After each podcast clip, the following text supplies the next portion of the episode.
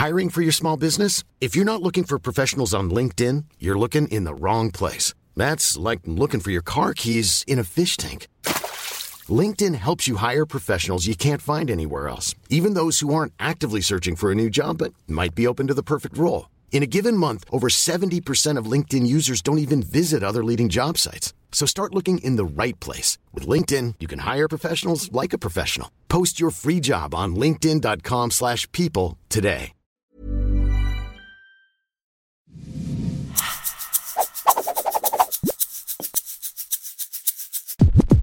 Bienvenidos al Emprepedia Podcast de esta semana, casi, casi ya cerrando esta temporada y con un tema eh, bastante importante, sobre todo porque creo que tenemos al amigo del amigo del amigo que está pasando tal vez por esta situación, tanto en la parte como empresario, como, como persona que está buscando un trabajo. Andrea, ¿cómo estás? Hola Ori, muy bien. La verdad es que muy contenta por este tema. Yo creo que es muy, muy importante y porque nos vemos aquí otra vez las caras nuevamente. Y pues nada, muy emocionada también. Eh, Caco, ¿cómo estás?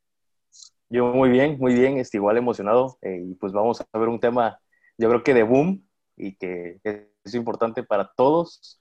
Pero yo creo que lo más importante también es saber cómo está este, nuestra invitada Olivia. ¿Cómo estás? Gracias por invitarme. Estoy feliz de estar aquí. Eh, y pues vamos a hablar de la chamba. Sí. O sea, como querramos denominarle. Fíjate que dando un poquito como de... querramos denominarle, pero esto está... Sí, fíjate, ahorita dando un poquito de contexto, eh, eh, eh, invité a Olivia Duarte. Ella, yo la conocí justamente cuando estaba en el campo central de Veracruz porque era quien nos hacía todo este power up de cierre de los alumnos que eran candidatos a graduación, todo, todos estos tips, todas estas, estas cuestiones de de búsqueda de trabajo, los procesos de reclutamiento. Recuerdo que hacíamos esta cuestión como speed dating, donde los chavos iban pasando de, persona a persona de recursos humanos para eh, eh, tener esta experiencia de qué preguntar, qué, este, cuáles son las preguntas comunes, tips sobre hasta incluso cómo comportarse, cómo peinarse, cómo pararse, qué decir, qué no decir, etcétera, etcétera.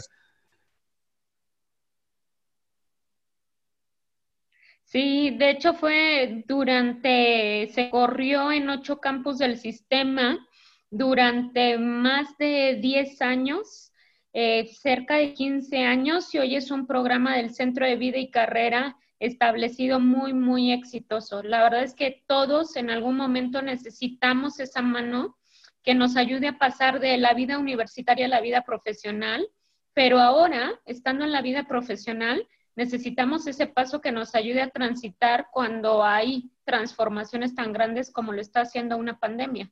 Entonces, pues gracias por tenerme aquí. Yo espero poder contribuir con todas las tendencias que está viendo. Fíjate, Olivia, este, yo, yo me pongo ahorita en los zapatos de muchas personas, incluso de manera, pues no quiero decir directa, pero sí indirecta. Por ejemplo, pongo el caso de, de una persona que me rentaba, mi rentero, el rentero anterior, que justamente, eh, pues yo rentaba la casa me mencionó, es que te tienes que salir de la casa porque lamentablemente perdí mi trabajo y al menos por la calidad de vida que tengo, sí tengo que vender la casa, así que muchas gracias, pero pues necesito algún ingreso extra. Y creo que esto va a ser como que una historia que se va a estar repitiendo a lo largo de toda esta crisis ya que tenemos encima, ¿no? De empresas tomando esta fuerte decisión de correr a esos trabajadores y no por una cuestión de, proceso, sino que es una cuestión que se le vino al mundo encima con, con este frenón económico. Sí, oye, yo, yo te quiero aquí interrumpir un poco porque fíjate que me puse a investigar igual unos datos ahí y estaba viendo en un artículo de expansión hablando de esto de, de obviamente todos los recortes, ¿no? Que, que, a finales de abril hicieron un, un estudio, la Confederación de Cámaras Industriales, que de 215 compañías, el 40% que se había sondeado había dicho que tenía que recortar en su plantilla, o sea, de, todos sus trabajadores. Imagínate, o sea, 215 compañías que obviamente no fueron todas las que están en México, son demasiadas. Sí, de hecho, nosotros vamos a impactar el millón de desempleo este, es, la, es la como cifra oficial versus los 40 millones de desempleados de los Estados Unidos. Y aquí es donde me encantaría empezar a, a entrar en el tema, en materia, si ustedes me lo permiten. Cuando en el mundo laboral se hacen despidos masivos, tiene un nombre, y se llama outplacement. Es uno de los beneficios últimos que se le entrega al colaborador para que pese a que una planta industrial, por ejemplo, con 5.000 trabajadores cierra de un día para otro, la gente pueda aprender a recolocarse. Es todo un, un proceso y de hecho dentro de las compañías más importantes que lo tienen es la empresa Manpower con su división llamada Right Management. Son especialistas en este proceso y como lo repito, es uno de los beneficios que la empresa da para que eh, conscientes de la responsabilidad social el colaborador se pueda volver a recolocar. Desafortunadamente, en el mundo actual que estamos viviendo con un escenario de pandemia, estos beneficios no fueron dados para nadie. ¿Por qué? Porque las empresas, como bien lo acabas de decir, se vieron forzadas a hacer adaptaciones para sobrevivir. Y esas adaptaciones, pues, fue liquidar gente y, o recortar su, su plantilla, o bien negociar con los colaboradores para pagar sueldos al menos 30%, menos 50%, y obviamente haciendo el trabajo de tres colaboradores más, ¿no? O sea, haces tu chamba más tres colaboradores más. Entonces, en el sentido laboral, y aquí vamos a acotar, si ustedes me lo permiten, porque pues venimos también de, tienes que emprender y puedes, este es tu momento para replantearte si tú puedes crear un nuevo negocio. Entonces, em, a mí me encantaría que hoy acotemos a la parte de cuando sí ha sido un colaborador y pues estás en estas filas del, desempleo, ¿no?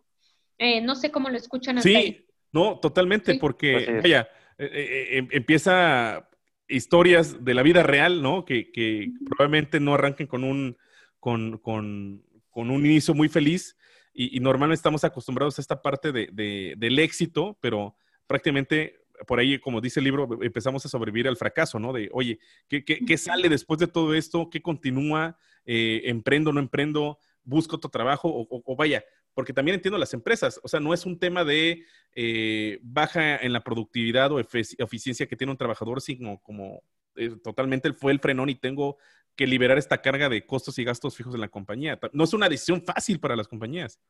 No, y sobre todo yo creo que, ay, perdóname ahí Olivia, pero yo creo que también, o sea, es importante recalcar, ¿no? Como empresa hay que siempre ser como parte, eh, ese sentido de legalidad y todo, porque pues también he visto que pues, muchas de las empresas, o he escuchado algunos casos de empresas, que es como que, ah, bueno, pues es que por tema de COVID, bueno, bye. Y ni les quiere, obviamente por la situación y crisis económica que traen, pues ni les pagan eh, lo que deberían, ¿no? Por haberlos pues despedido igual como sin tanto de que ellos hayan sido el problema. Claro. De hecho, me gustaría partir como marco referencial para la gente que nos esté escuchando y que seguramente tiene también un primo, hermano, tío, papá, etcétera, porque todos estamos en este barco. Me, me gustaría empezar como marco referencial nombrando los sectores industriales que son los potenciales ganadores de esta pandemia, pero también hay los potenciales perdedores y dentro de los potenciales perdedores está la industria del turismo, eh, la industria, por ejemplo, de la aeronáutica, ¿no? La industria de la construcción, porque hay muchas obras que fueron paradas, la industria de bienes raíces, la industria automotriz, la industria manufacturera, la industria de servicios financieros. Este, y dentro de los grandes ganadores, pues obviamente está todo el sector salud, los proveedores de eh, suministros médicos, los, la gente que está, por ejemplo, en todo lo de detergentes, eh, en todo tecnología. Lo de, exacto. Entonces, las, eh, como dicen las nuevas recursos energéticos, ¿no? Que se están proponiendo. Entonces, partiendo de ahí, el mundo para mí, desde mi punto de vista, se partió en dos, ¿no? Los potenciales ganadores y los potenciales perdedores. Esto lo menciono porque sería bueno que toda la gente que esté escuchando pues sepa de qué lado estás. O sea, de hecho hay industrias que están nombradas como muertas para el corto, mediano, sobre todo para el largo plazo. O sea, gente que tiene que interiorizar que su industria no va a regresar verdaderamente nunca. O sea, Sí, no, que, mutó, evolucionó y en una de esas hasta se quedó, como comentas tú, murió o va a fallecer en el, en el cortísimo plazo. Ya no vamos a conocer esa industria como, como normalmente nosotros la, la conocíamos. Y aquí yo creo que... Ay, perdóname. Eh, o sea, que yo creo que también, ¿no? Es, es, el momento en el que se dieron cuenta, ¿no? Que si antes no, si antes no pudieron desarrollar o tratar de evolucionar o transformarse, ahí es cuando, pues adiós, o sea, realmente murieron por toda esa parte que les hizo falta en cuestiones de tecnología, en cuestiones de ir ver, más allá, porque es algo que pues obviamente nadie tenía planeado.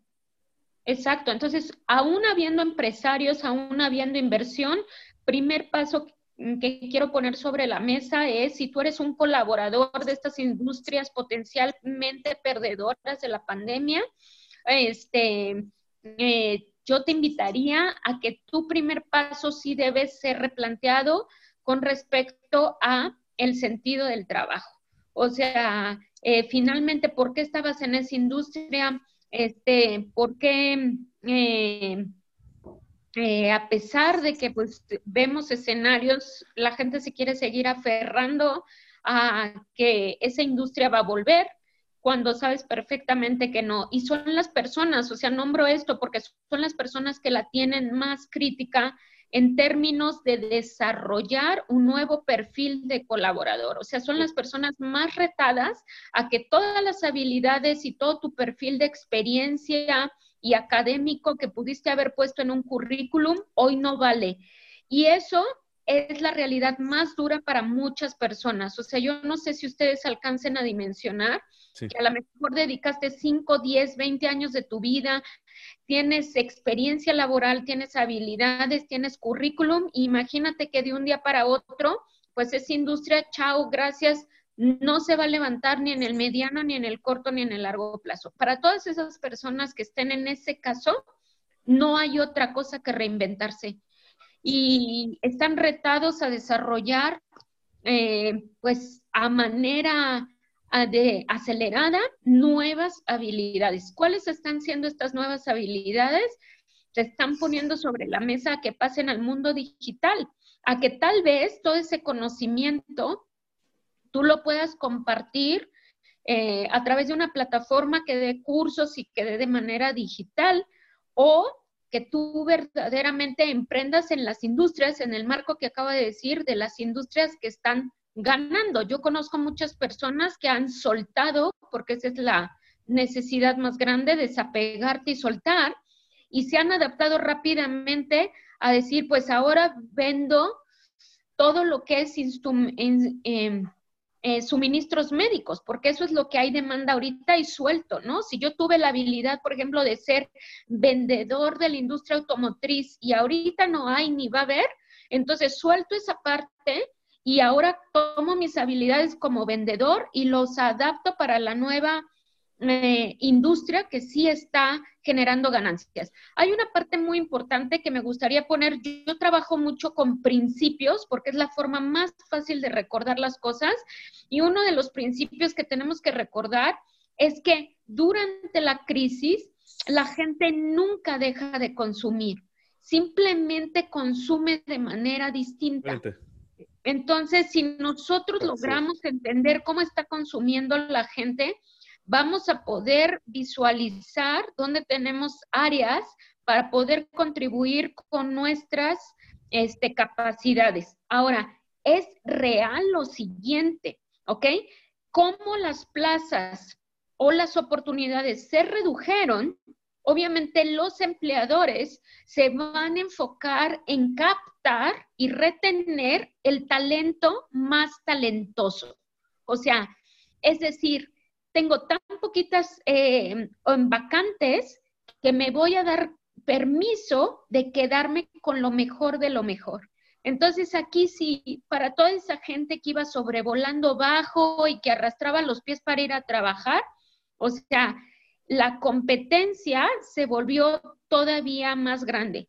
Entonces, no solamente es para los que estaban en las industrias mm, que están perdiendo el día de hoy, sino todos estamos siendo invitados a decir, tenemos que elevar nuestros estándares de desempeño y nuestros, nuestros estándares de habilidades. No sé si hasta aquí. Sí, Olivia, yo tengo así, mi temor en particular es con toda esta gente que probablemente por la inercia de una búsqueda de trabajo o porque fue la única oportunidad que se le apareció, entró a una industria que nunca quiso, o tal vez un trabajo que nunca quiso, este, y, pues estuvo siempre en el low profile dando pues el, como que el numerito 3, ¿no? De trabajando, trabajando, trabajando, hacía labores entendibles, eh, prácticas, sí cumplía con su chamba, pero no daba el más, que obviamente son estas personas vulnerables a que en el corto plazo, cortísimo plazo, les digan bye, ¿no? O sea, a, ese tipo de personas que, que, que, como que todavía incluso hasta están buscando en qué son buenas o lo que quieren, pero las están saltando, ¿no? Ajá, entonces, incluso este, que están todavía buscando lo que les gusta, o sea, ¿qué, qué recomendación ahí les podrías, podrías dar? Eh, que le aunemos al currículum. Número uno, habría eh, que sentarse a hacer un currículum. Conozco muchísima gente que, como tú dices, lleva años trabajando y hace un buen tiempo que no se sienta hacer un currículum. Paso número uno, el currículum se transformó y hoy en día el currículum es de una sola hoja para todas aquellas personas que hoy en día no tienen su información concretada en una sola hoja y con base a logros, es decir, a resultados que eres capaz de generar para otro, que eres capaz de contribuir para otro, tienen un muy buen tiempo para sentarse a redactar eh, esa parte. Ustedes pueden accesar perfectamente a un Pinterest, por ejemplo, y ponerle currículum de una sola hoja y ver diferentes ejemplos. Otra parte muy importante es que no vamos a echar pie para atrás. La era digital llegó para quedarse. Entonces, esto de llenar un perfil en LinkedIn es un must el día de hoy. Si al día de hoy no sabes llenar un perfil, es momento de aprender. ¿Por qué? Porque tiene una gran ventaja. LinkedIn es una red que te permite conectar con empleadores, pero sobre todo, y muy importante, que a mí me parece crucial, es pensar que tenemos tres tipos de capital. Cuando no hay dinero, tenemos que recordar que hay tres tipos de capital. El primero es capital intelectual. Todos tus eh, estudios académicos como experiencia se volvió capital intelectual. Lo segundo que tenemos es capital relacional, es decir, todos tus amigos, todos tus contactos, todo tu networking. Y el tercero es capital estructural, ¿no? O sea, todo lo que puedas tener de recursos materiales. Entonces, algo que sí permiten este tipo de redes digitales profesionales, donde tú te puedes mostrar, como LinkedIn, es la facilidad de que tú contactes a tus conocidos, que son tu capital relacional, y que esos conocidos se den a la tarea en este momento de ponerte algún comentario o referencia profesional. Eso es lo equivalente a las cartas de recomendación, que existían antes. Entonces, toda la gente está dentro de una casa o muy pocos están yendo a trabajar. Tú puedes tomar el teléfono, dejar de perder el tiempo, tomar el teléfono, hablarle a cada amigo, o sea, digo, obviamente contactar con ellos y decirle, no te quiero pedir nada, más que una recomendación en mi perfil profesional de LinkedIn. ¿Por qué? Porque los empleadores si algo leen es eso también. Entonces, eh, si en este momento quieres hacer algo efectivo, ese es un muy buen camino. Otra porque aparte, o sea, porque aparte, pues ya todo lo tienes, ¿no? En una misma como página, o sea, no necesitas como que, hay aparte del documento del CV, aparte del documento de recomendación y todo eso que, que pues normalmente se usa. Fíjate, fíjate, que yo creo que ahí entra también eh, un buen consejo para los que se van a graduar. Digo, yo a lo mejor me falta un año para graduarme, pero en una de esas ya me estoy asomando. Y, dentro, de esta, dentro de esta crisis, o sea, veo que muchos están graduando en medio de, de Zoom, de esta plataforma, porque pues bueno, no pueden asistir a la escuela, pero se, se, preguntan, oye, ¿qué va a pasar? ¿Cómo voy a conseguir trabajo? ¿Qué es lo que tengo que hacer? oye, mi carrera a lo mejor este, no, no, la están financiando tanto, no hay, no hay tantas oportunidades para lo que es mi carrera. También, a lo mejor sí está difícil, de verdad está difícil, pero también entra la parte de la, de la oportunidad, como comentaba hace unos momentos. O es, es época de crisis, pero también tengo que ver cómo se está comportando el mercado o dónde puedo entrar yo para generar una oportunidad y aventarme. Eh, de hecho, es el momento. hay algo que no estamos percibiendo todavía en México, pero en compañías tan grandes como un Google, un Facebook, lo tienen muy claro. Yo tuve la oportunidad el año pasado de estar estudiando en la Universidad de Toronto eh, la parte de inclusión y diversidad y lo veíamos en transversal con todas las eh, compañías que están eh, ubicadas en el distrito financiero de Toronto. Ellos tienen muy claro algo que va a transformar el mundo y la pandemia lo vino a acentuar. A partir de ahora, para estas compañías, que tú no tengas experiencia profesional o sobre todo para aquellos que no tuvieron la oportunidad, por ejemplo, de estudiar en una universidad, tanto la parte académica como de experiencia. Si tú eres capaz de producir soluciones, cuenta más la solución que esa parte académica, que esa parte de experiencia. Eh, hay compañías como EY, eh, que es una consultora muy grande de negocios en Toronto, que está contratando gente que pues no fue a una universidad privada, sino hizo un técnico, pero es muy bueno en su área. Estamos hablando de ejemplos de ciberseguridad, por ejemplo. Gente que sabe muy bien de ciberseguridad, pero no tiene formación académica o no tiene experiencia, sino tiene una disciplina de autoaprendizaje. Estas compañías empiezan a contratar. Lo otro más importante es que al impulsarse la parte digital, las compañías se dan cuenta, como un Google o un Facebook, se dan cuenta que pueden contratar a cualquier persona que esté en cualquier parte del mundo sin necesariamente tenerlas físicamente en su edificio. que, se rompió todo este paradigma de, estar físicamente en una oficina. Creo que aquellas personas que estaban totalmente peleadas con el home office, creo que fue, se rompió eso y ya nos dimos cuenta que sí funciona. Creo que hasta funciona funciona de más. Hasta para call centers, o sea, yo tengo amigos que están en call centers que obviamente era como que, no, ¿cómo crees? O sea, yo tengo que estar ahí, obviamente, ¿no? Se hicieron eh, que sus herramientas funcionaran para estar desde casa, o sea, que es algo que igual y no, no muchos pensaban en eso.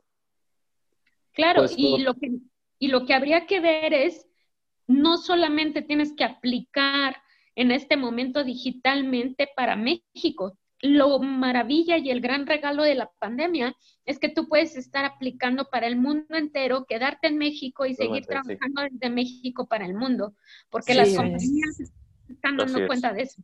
Sí, de hecho, igual eh, tenemos amigos en común de que tienen agencias y pues, o sea, de que están en un lado y tienen obviamente todos sus eh, colaboradores. Su centro de operación no está en México, está en otro país. No, y ajá, o sea, todas las personas están por todos lados y yo creo que también eso es muy importante, ¿no? También aquellas personas que, que trabajan como freelance, que igual y algunos los vemos como, o, algunos los ven como, ay, o sea, no haces mucho, eres freelance, pero realmente es una gran oportunidad para ellos porque también están muy inmersos en esta parte de tecnología, de siempre trabajar desde casa y, y no importa dónde estés. Ahora bien, Olivia, yo tengo la pregunta. Eh, yo soy empresario, eh, tengo a, esta gente, ¿cómo tomo la decisión más allá de, pues va, tengo que hacer recorte? O sea, ¿cómo tomo esta decisión de qué persona, este, cómo le doy la noticia, cómo llevo el proceso? Eh, viéndolo de manera planeada, no únicamente a veces existe... Legal y ética. legal y ética, porque luego tenemos cada personalidad en el ambiente de negocios que pues literal nada más mueve el dedo y piensa que es algo, un proceso sencillo, pero pues, pues no se pone a veces en los zapatos de, los otros. Es, o sea, yo como empresario, si lo quiero hacer bien en este momento del recorte por la situación, ¿qué, qué, qué, pasos o, cuáles son como que los... tips? ¿Qué tips o baby steps para, para realizarlo? Creo que la, la, parte de los despidos ya se dio hace dos meses. De hecho, hay compañías que esperaron los 30 días que pedía la ley, ¿no? De que o sea, tú mantengas la nómina por cierto tiempo y pues eso pasó y mucha gente terminó de recortar este, los empleos.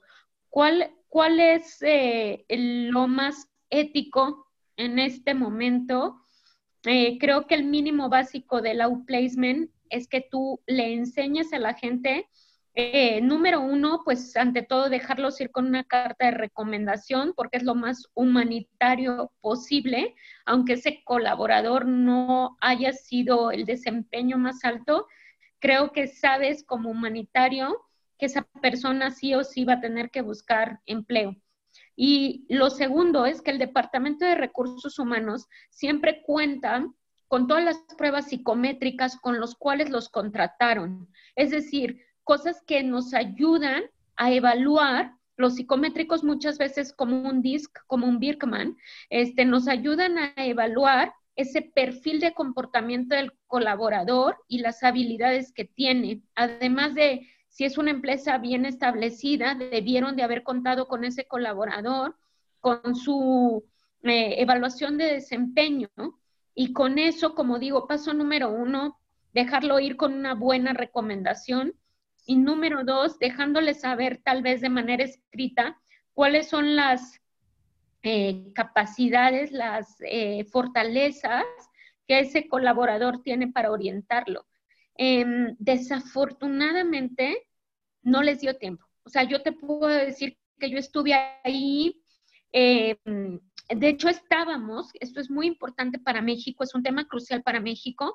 Hace dos meses que inició esto oficialmente, el 20 de marzo, estábamos, amanecimos este año 2020 en México con la mira de cumplir antes del 23 de octubre, cumplir con la norma 035, que la norma 035 mide el riesgo psicosocial de los colaboradores en las empresas, ¿ok? Y los factores críticos este, del bienestar de los colaboradores, factores críticos de riesgo le llamamos, ¿no? Entonces, eh, yo les puedo decir que en la agenda de recursos humanos estaba número uno cumplir con la norma antes del 23 de octubre, norma 035, porque tenemos muchas normas mexicanas, pero la norma 035 particularmente es una norma que salió en el 2018 y que debía de ser cumplida antes del 23 de octubre y que cuidaba, en pocas palabras, el bienestar del colaborador. Cómo hacer mejores entornos organizacionales para que ese colaborador pudiera ser más productivo y obviamente por ende la empresa pues tener también unos mejores índices en términos también como país, ¿no? Les puedo decir que mi experiencia como consultor de recursos humanos es que riesgo pandémico mata riesgo psicosocial. Es decir, entró la pandemia y se nos olvidó el riesgo psicosocial del trabajador, o sea, del colaborador. O sea, ¿qué nos importa si está estresado? ¿Quién nos importa si viene contento? El primer eh, necesidad es sobrevivir. O sea, sobrevivir como empresa, sobrevivir como colaborador, sobrevivir como familia. Entonces, si ustedes me preguntan en términos de eso, yo creo que sería obligación del empresario en conjunto directo con el colaborador volver a retomar ese riesgo, o sea, cuidar el riesgo psicosocial. Porque si algo hay ahorita, creo que es un estrés mental de la gente que tienen necesidades básicas que cumplir, eh, agua, luz, teléfono, hijos y muchos de ellos hasta colegiaturas que les están pidiendo que paguen ahorita para agosto, ¿no? O sea, con la incertidumbre encima. Entonces, eh, ¿cuáles son esos factores, si ustedes me lo permiten muy rápido, que estábamos cuidando y que, pues, las personas a cargo de una empresa pudieran procurar cuidar? Eh, son la parte de que tengan un buen entorno, son la parte que tengan todo su equipo, son la parte que tengan una buena capacitación, son la parte que tengan eh, una violencia laboral minimizada. Eh, no sé, son algunos de los, de los factores. A, violencia este, laboral minimizada, ¿te refieres a este trato que eh, estos ambientes tóxicos que luego puedo ver en las compañías entre, entre el mismo jefe, que eso luego se presta mucho en las empresas familiares, pero bueno, será otro tema, pero ¿es, ese, ¿son ese tipo de cosas?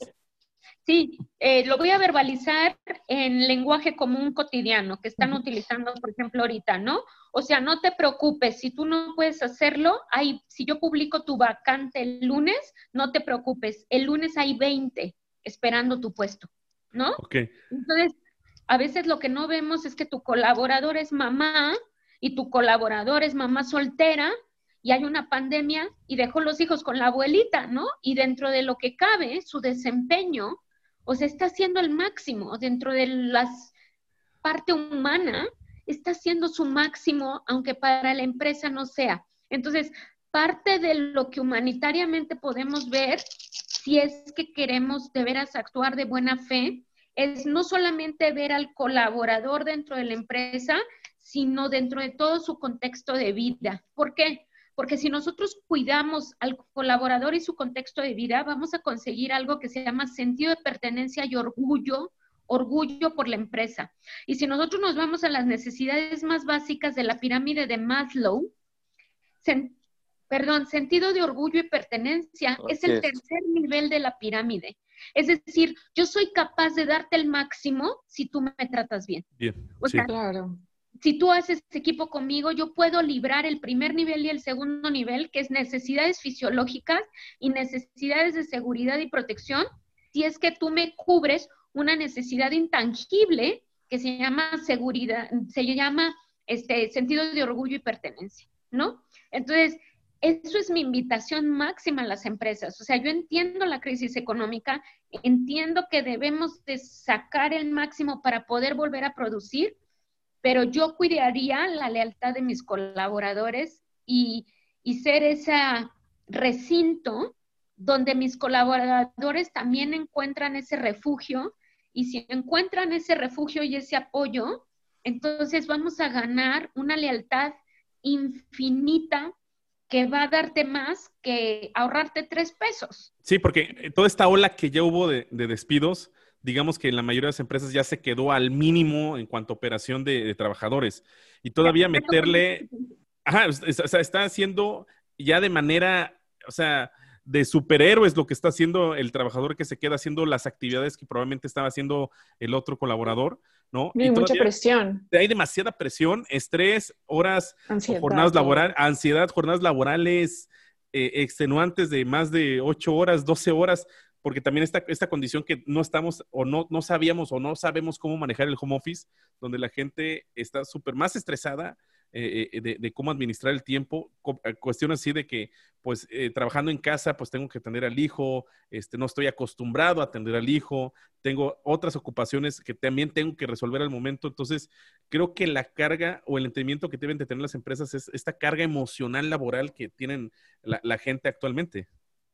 Sí, de hecho, si ustedes me lo permiten, les comparto algo y con esto abrimos debate, cómo escuchan esto.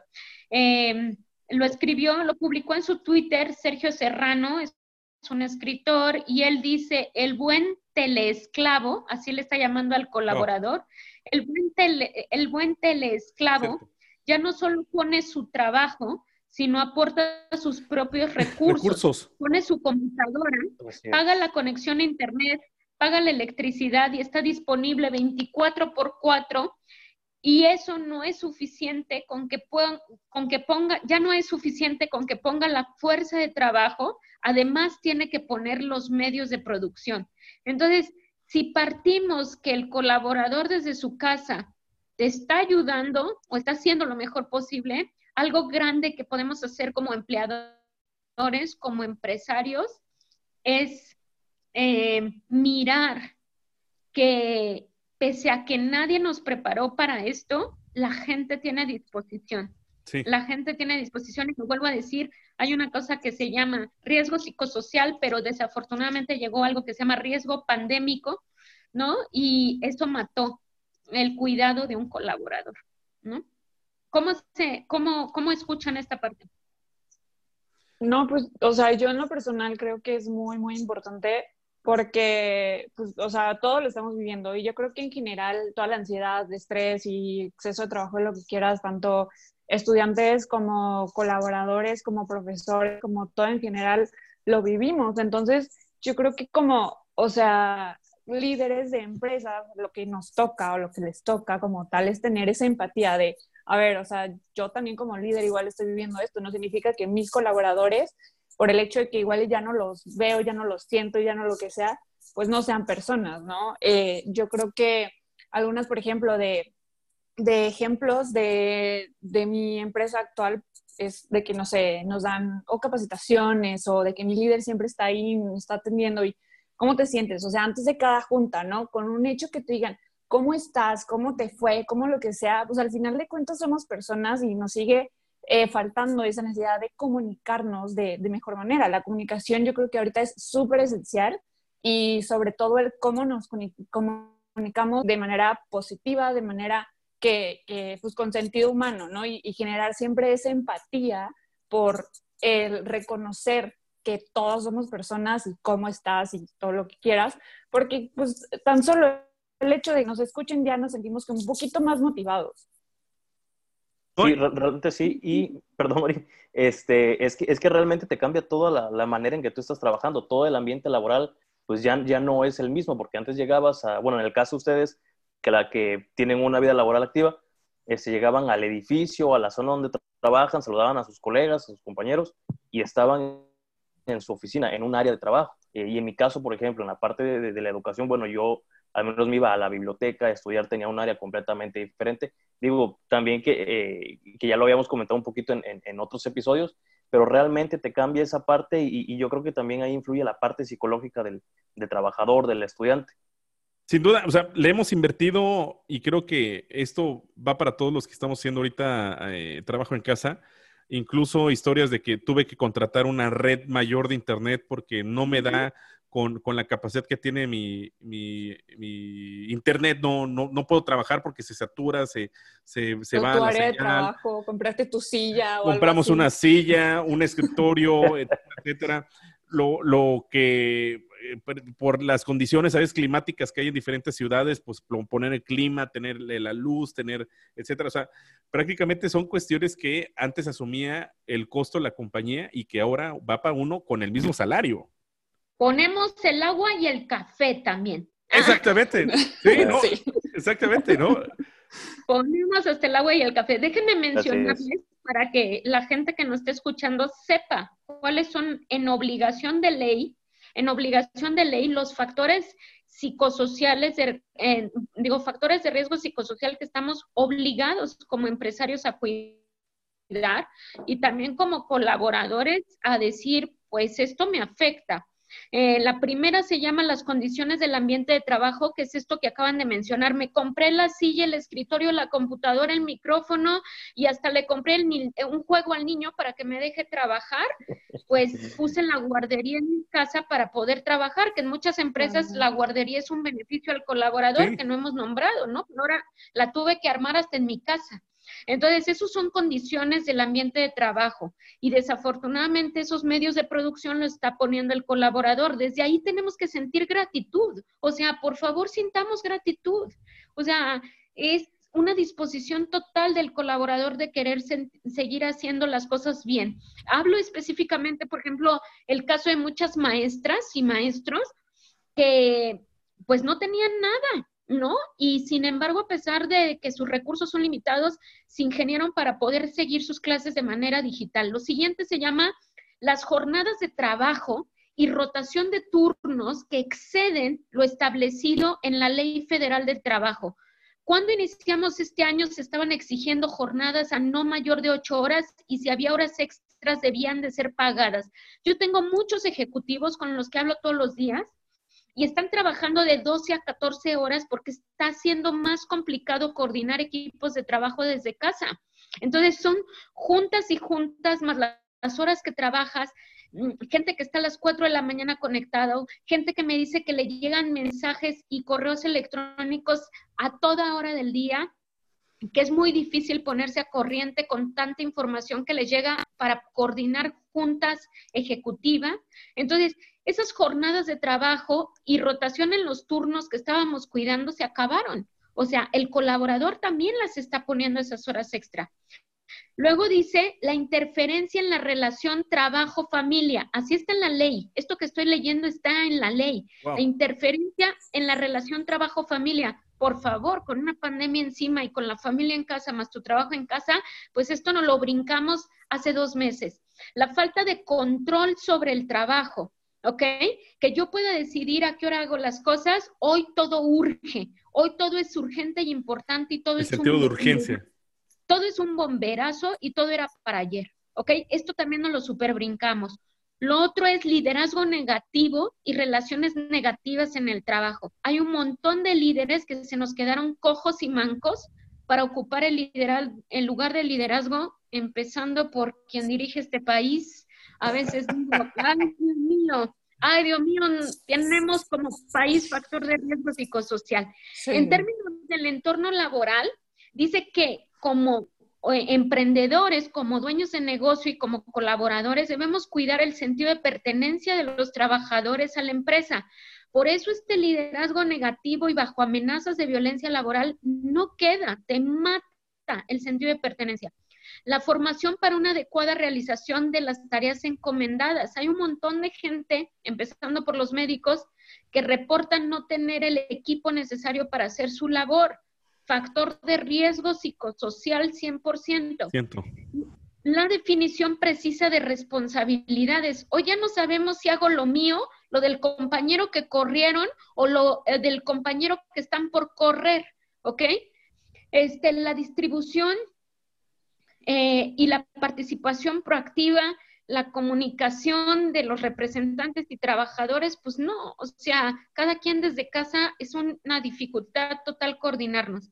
Y la evaluación, y con esto remato, la evaluación y el reconocimiento del desempeño, ¿ok? Antes teníamos el empleado del mes, antes teníamos el bono de puntualidad, antes teníamos, yo qué sé, el desempeño más grande anual, este, no sé, todos estos... todos reconocimientos, logros, premios. Yo quiero saber cuáles serán los premios de la pandemia. ¿No? O sea, ¿cuál será la evaluación y el reconocimiento de la pandemia? Se los digo desde ahora, no existe. No hay una métrica al día de hoy más que nosotros tener la humildad y la humanidad de decir, confiamos en que cada uno de nosotros está haciendo lo mejor. Les acabo de, de leer lo mínimo que viene por ley.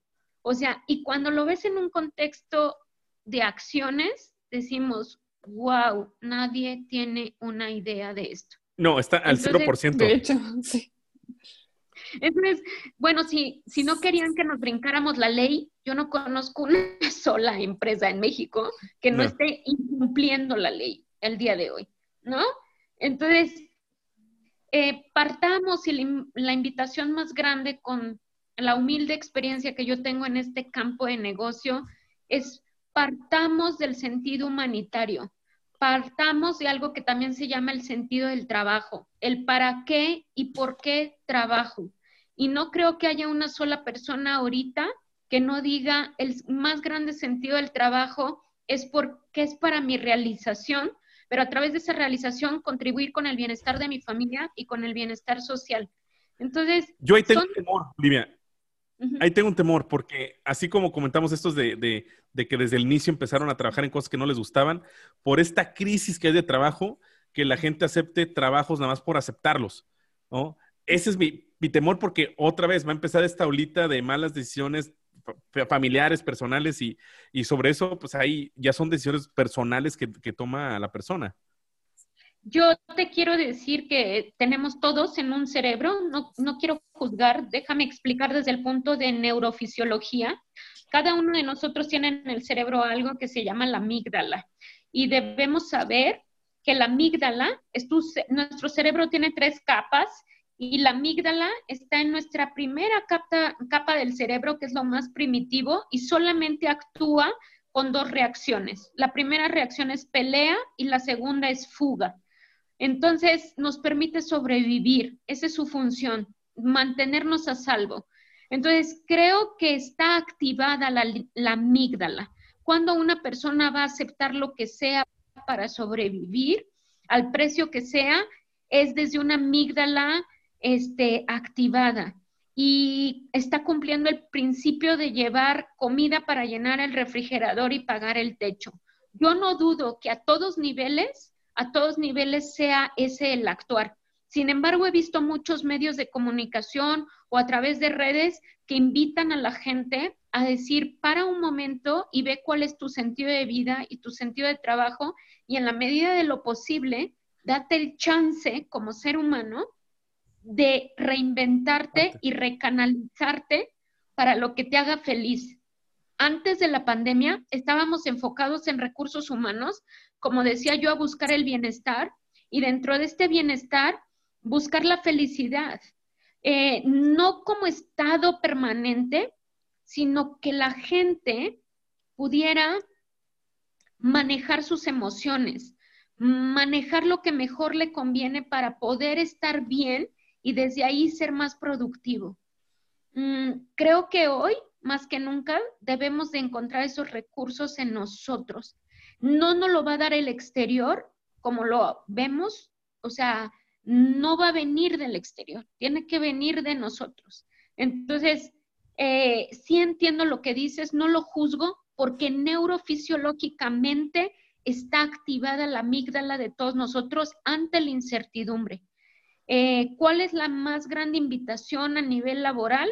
Es remitirnos a dos cosas, que sí puedo controlar, que no puedo controlar. Y todo aquello que yo pueda controlar lo voy a hacer mejor. Y ese hacer mejor es desde pararme temprano y de notar desde qué emoción me estoy levantando y eh, elegir a lo mejor una respiración tres veces para centrar mi atención en algo que es positivo, en algo que me haga sentir paz, en algo que me haga enfocarme hacia lo que sí deseo tener en mi vida. Sé que suena muy por la superficie, puede entender que hay familias que verdaderamente le están pasando crítica y no solamente colaboradores, sino empresarios, pero es la gran herramienta del ser humano. ¿Qué controlo? ¿Qué no controlo? Y enfocar mi poder y mis elecciones hacia lo que sí, sí puedo controlar.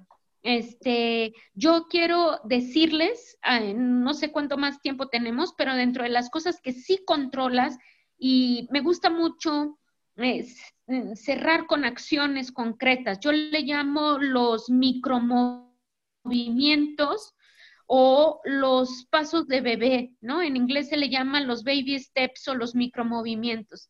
Em, es mucho mejor eh, hacer algo a no hacerlo. Y al paso y al ritmo que cada uno pueda, eh, creo que es muy importante que dentro de estos micromovimientos, por ejemplo, nosotros entendamos que hoy en día, si tú no eres capaz de concebir tu persona como una marca personal, te estás quedando atrás. Si tú no eres capaz de concebir hoy como colaborador que había analfabetas y que hoy tenemos analfabetas digitales, eh, y que tú puedes ser un analfabeta digital o estarte convirtiendo en un analfabeta digital, jalarte en la medida de lo posible a poco a poquito, tal vez con un tutorial de YouTube, tal vez con algún curso que esté ahorita gratis, tal vez con hasta, no sé, hacer una llamada y decir que alguien te enseña algo nuevo, ir desarrollando esas habilidades que te saquen de ese analfabetismo digital. Entonces, eh, ¿qué cosa invito yo a la gente que nos esté escuchando? Estás a un clic, a un clic de descubrir cuál es tu marca personal. Es decir, mm, cuál es em, dentro de tus capacidades, tus habilidades, tus comportamientos, aquello que tú puedes aportar al mundo y eso se logra tecleando así como lo voy a decir, ¿eh? porque me encantan las soluciones prácticas y sencillas.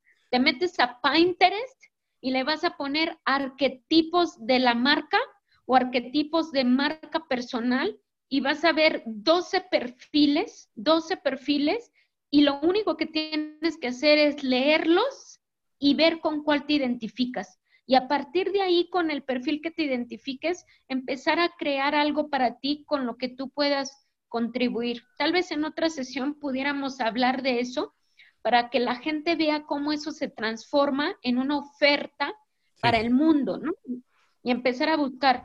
Pero les dejo esta tareita y les dejo esto que les acabo de leer de los factores por ley que todos nos estamos. No, vaya, eso, eso creo que ni por mi mente hubiera pensado que por ley está establecido. Ah, sí, está establecido y se llama norma 035. Wow, increíble. Pues Olivia, en serio, eh, ¿qué, ¿qué, mejor manera de cerrar con este, este mensaje. Este, ya nos avanzamos de los 30 minutos, pero ¿qué va? ¿Qué importa? Es gratis esto. Es cuarentena, se vale. Es cuarentena, se vale. Cuarentena. No, y es un tema yo creo que es súper, súper importante que, que, todos tenemos que tomar en cuenta y que de verdad necesitamos escuchar. Sí, necesitamos escuchar, porque este, creo que en la, en la dinámica diaria, no, como tú comentas, no hemos hecho este stop para realmente ver en qué somos buenos, a qué nos movemos, para qué nos movemos y por qué lo hacemos, ¿no? Entonces, e, e, es como que este inventario de, de cosas que debemos de hacer por si las flies, por si las dudas, llega por ahí algo, ¿no? Entonces, justamente eh, eh, hay, que motivarnos a, empezar a, redescubrirnos y, pensar realmente quiénes somos. Olivia, en serio, muchas, muchas, muchas, muchas gracias.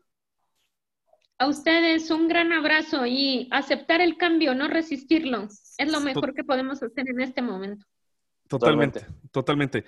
Recuerden, antes de, este, de despedirnos, hacer el call to action es Dele suscribir, ponle seguir a este podcast en Spotify. Oye, oye, pero espera. Olivia, igual, ¿dónde te podemos ah, contactar ah, en dado caso que, alguien necesite saber un poco más o que quiera algún tip o algo así? ¿Algún contacto que tengas? Claro que sí, estoy en, en Instagram como Olivia Duarte, en Facebook como Olivia Duarte y este y eh, bueno, esas son las redes sociales que tengo ahorita manejando, pero mi correo electrónico también es duarte.olivia.gmail.com y es un mail creado especialmente para todas las dudas. Este, si tienes una entrevista próxima y estás nervioso, no dudes en escribirme eh, con todo gusto y de manera gratuita para este podcast. Eh, y por, por, la amistad que tengo con ustedes, eh, podemos ayudar a toda su audiencia a ayudarles a preparar para una entrevista y que sea lo más exitoso posible o ayudarles a tu audiencia a que hagan un currículum este, de una sola hoja o bien ayudarles a hacer su perfil de LinkedIn eh, para que ellos se empiecen arrancando en este mundo digital y quitarnos el analfabetismo digital que se va a venir durísimo para este país. Muy, muy crítico. Me encanta, muchas gracias. Gracias, en serio, gracias, en serio. Muchas gracias. follow, suscribir y todas cosas que... Seguirnos, todo lo que hay, todos los que Andrea me regaña por no decirlo, porque, porque, porque ¿sabes por qué? Andrea, ¿por qué debemos hacer esto y escuchar este podcast? Porque todo lo explicamos con manzanitas. Con manzanitas. Nos vemos. Bye. Adiós. Bye.